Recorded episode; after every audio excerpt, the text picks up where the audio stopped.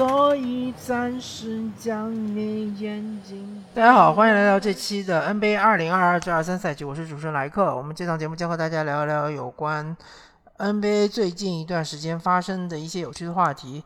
那么这期节目呢，和大家聊一聊迈阿密热火或者迈阿密热浪，呃，反正就是 Heat 嘛。然后迈阿密这支球队呢，他们的特点就是铁血防守嘛，呃，尤其是如果没有遇到伤病的困扰的话，其实他们球队中，呃，能防的人还挺多的，包括他们主力球员，呃，吉米巴特勒、阿德巴约，然后是卡罗瑞，嗯，包括再加一个，比如说是文森特，对吧？呃，或者是瑟鲁斯，这几个人都是比较能防的。嗯，还有海史密斯，呃，今年就是打出来的一个，嗯，等于是呃非选秀的球员。嗯，还有就是他们的这个主要的攻击手泰伦，呃，泰伦西西罗泰泰伦 hero 啊，这个球员他其实不太能防，或者说防守端相对来说是一个弱点，所以呃。嗯，迈阿密他们主打的防守常常是喜欢打联防，联防的话就是能够呃隐藏泰伦西罗这个点。那么他们最大的问题其实就在于他们的这个进攻端其实是非常糟糕的。我们可以看一下数，迈阿密的百回合的得分是一百零八点七分啊，这个百回合得分非常非常低啊。呃，从东部所有的球队来说，他们是最差的。然后从西部来看的话，只有一个是，嗯，洛杉矶快船队跟他们有一些接近，是一百零九点二分，也比他们百回合多零点五分。呃，然后还有休斯顿火箭是一百零九点一分，比他们多零点四分，就是他们这个百回合得分是全联盟垫底的。那么为什么他们这个进攻那么差呢？其实我看了那么几场迈阿密的比赛，我大致得出结论：第一就是，呃，一个是吉米巴特勒他本身打的比较少啊，他经常会有轮休啊或者受伤之类的；呃，第二就是他本身的打法是一个比较吃体力的打法，他是喜欢背身单打，呃，然后就是。呃，尤其是他喜欢就是错位背身单打。如果说对手是一个呃后卫来防他，小个后卫的话，以他的这个身高来单打，呃，或者是对方是一个脚步比较慢的中锋，他也可以面框单打。啊，但是不管是哪一种打法，它相对来说是一种比较吃力的，就是吃体力的一种打法，而不是技术流的打法。第二就是他们球权最多的是泰勒西罗，呃，泰勒西罗这个球员。嗯，我个人感觉他很多的出手都是英雄球，或者说都是一种顶着防守呃出手的这种球。当然，他也有手感特别好的比赛。我印象比较深刻是有一场打休斯顿火箭，好像是进了呃六七个三分球吧。那时候就是三分球手感特别好，就一个挡拆，然后他持球一个三分就能进。那么呃，更多的时候他他是这个。嗯，喜欢就是运球，然后到内线之后投中投，啊，但是这种中投一般来说会受到对方的干扰，然后命中率就没有那么的高。嗯，所以说他们的主攻手泰伦西罗，如果说是这种打法的话，不是那种高效的打法的话，那么本身这个呃热火队它本身呃整体的这个。命中率也好，或者说他的百回合得分也好，肯定就是高不到哪去。呃，另外一个比较严重的一点就是他们的三分球其实不是特别的准。看一下数据啊，呃，阿德巴约这个就不用说了，他三分命中率百分之十啊。然后吉米巴特勒三分命中率百分之三十三，然后场均也只是投进零点七个三分球，就是聊胜于无啊。泰勒西罗。呃，三分命中率还是比较可观的，百分之三十九点二，至少是在这个联盟的平均水平以上。而且他投很多持球投三分，其实是很难的，场均进三点三个三分球，这个还是比较给力的。凯若瑞，呃，三分命中率百分之三十四点三啊，这个就比较糟糕了。然后场均还要投六点六个三分球，呃，这个就就是量比较大，但是就是伤害球队啊。然后斯特鲁斯三分球命中率百分之三十四点一啊，去年是一个优质射手，今年就是比较尴尬了。然后每场比赛还要投八个三分球，这就是相对来说是很多的啊。然后就是奥拉迪波三分命中率百分之三十二点三，这就很糟糕，很糟糕。呃，场均也只是进一点五个三分球。然后是马丁，呃，他是三分命中率百分之三十八点九，这个就是跟泰勒西罗是有点像的，是属于优质射手，但是他投的比较少，场均只投三点七个，呃，进一点四个，这就太少了一点。文森特三分命中率百分之二十九点二，就就是很糟糕，很糟糕。呃，邓肯罗宾逊三分命中率百分之三十三十三点一啊，这是就是，我觉得邓肯罗宾逊三分命中率断崖式的下降，很可能和他的球权有关，呃，跟他的出场时间有关。由于他，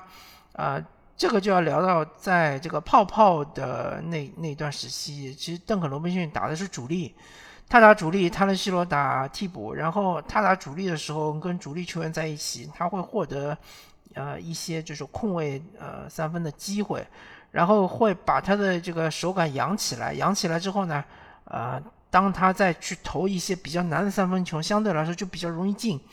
啊，这个其实和当时杰杰罗迪克是很像的，就是杰杰罗迪克无论是在快船也好，是在七六人也好，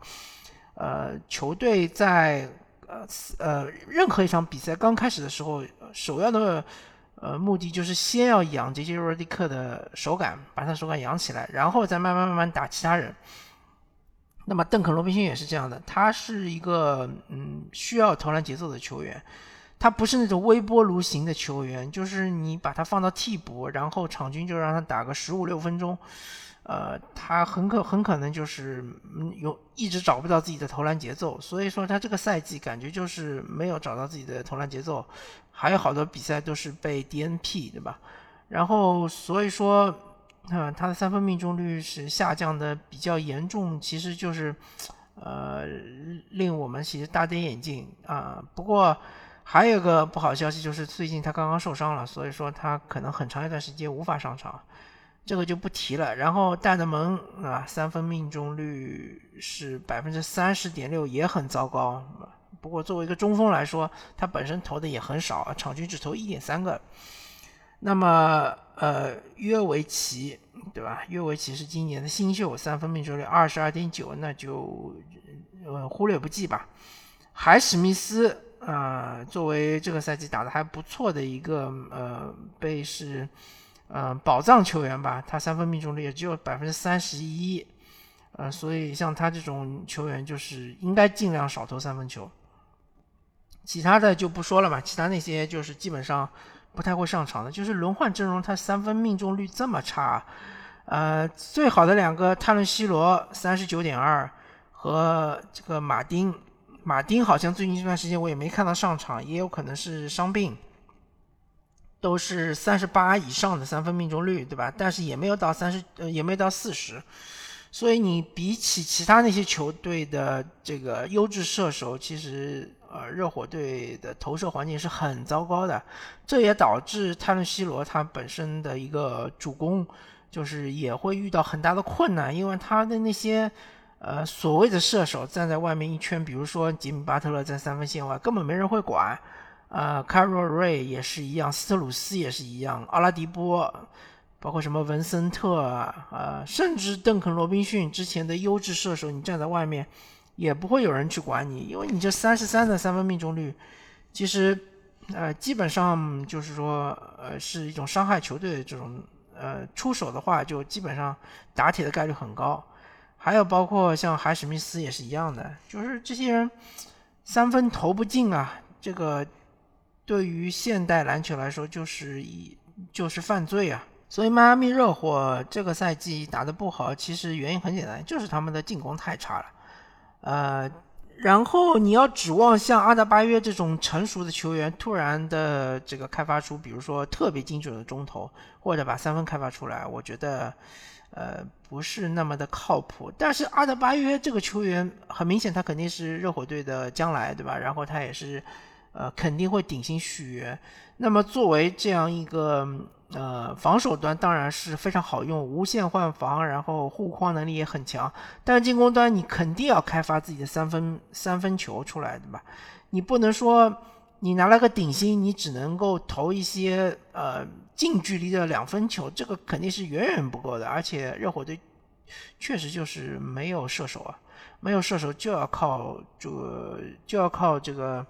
呃，基石球员来打，对吧？阿德巴约，你这个每场比赛球权这么少，呃，包括吉米巴特勒也不会投三分，对吧？吉米巴特勒确实年纪太大了，三呃三十多岁了，你让他再练三分球可能性确实也很小。那么你阿德巴约不一样，你阿德巴约毕竟才二十几岁小年轻，你真的应该把三分球好好练一练。啊，这个是我对于热火队的一些看法。接下来我们聊一聊菲尼克斯太阳吧。菲尼克斯太阳这支球队，凤凰城太阳嘛。然后上个赛季应该是常规赛打得非常出色，呃，是拿到了联盟第一的战绩。这个赛季就比较尴尬，打到目前为止是二十胜二十负，就是一半的赛季打完了，只是拿到了百分之五十的胜率。呃。当然，这支球队是遭到了伤病的困扰，呃，伤病非常严重。一个是德文布克，啊，还有克里斯保罗，还有呃佩恩，包括卡梅伦约翰逊，这几个都是非常重要的人物。一当然，这个啊卡梅伦约翰逊、克里斯保罗和嗯德文布克这三个人都是主力，然后佩恩是主力替补。那么这几个人不能上之后呢？呃，太阳队就陷入了一个得分的比较尴尬的呃境地，就是因为呃一个就是说保罗他本人本身的场均将近有十个助攻啊，能够带动全队，然后布克他本身呃场均有二十七点一分，对吧？这个分数怎么样能够填补回来？感觉好像是填不回来了，呃，那么。打到目前为止，就是呃，布里奇斯，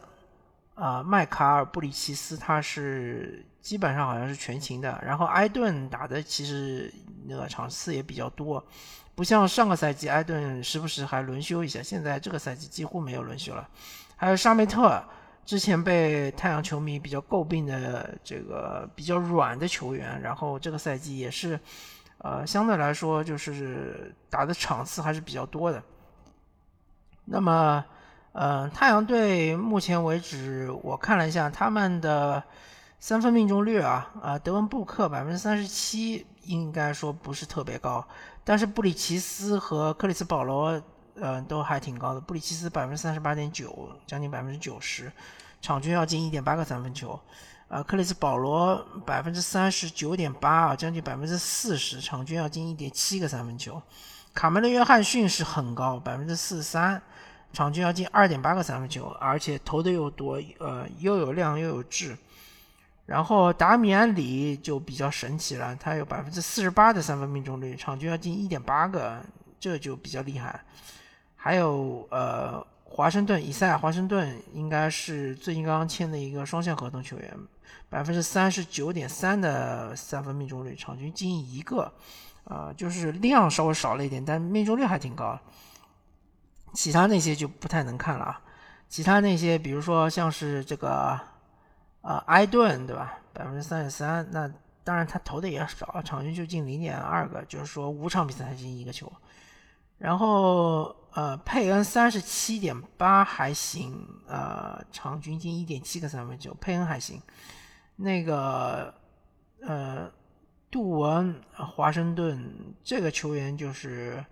呃，场场均三分命中率才就百分之三十一点二啊，而且他场均要投三点三个，就有点多啊，有点多。然后兰戴尔三分命中率才就百分之二十，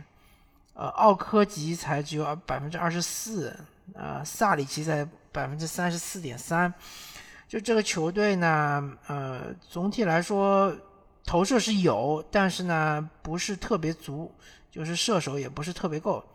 另外呢，就是当没有保罗也没有布克的时候，他们的 playmaker 就没有了。呃，这个如果是以沙梅特或者是以这个呃布里奇斯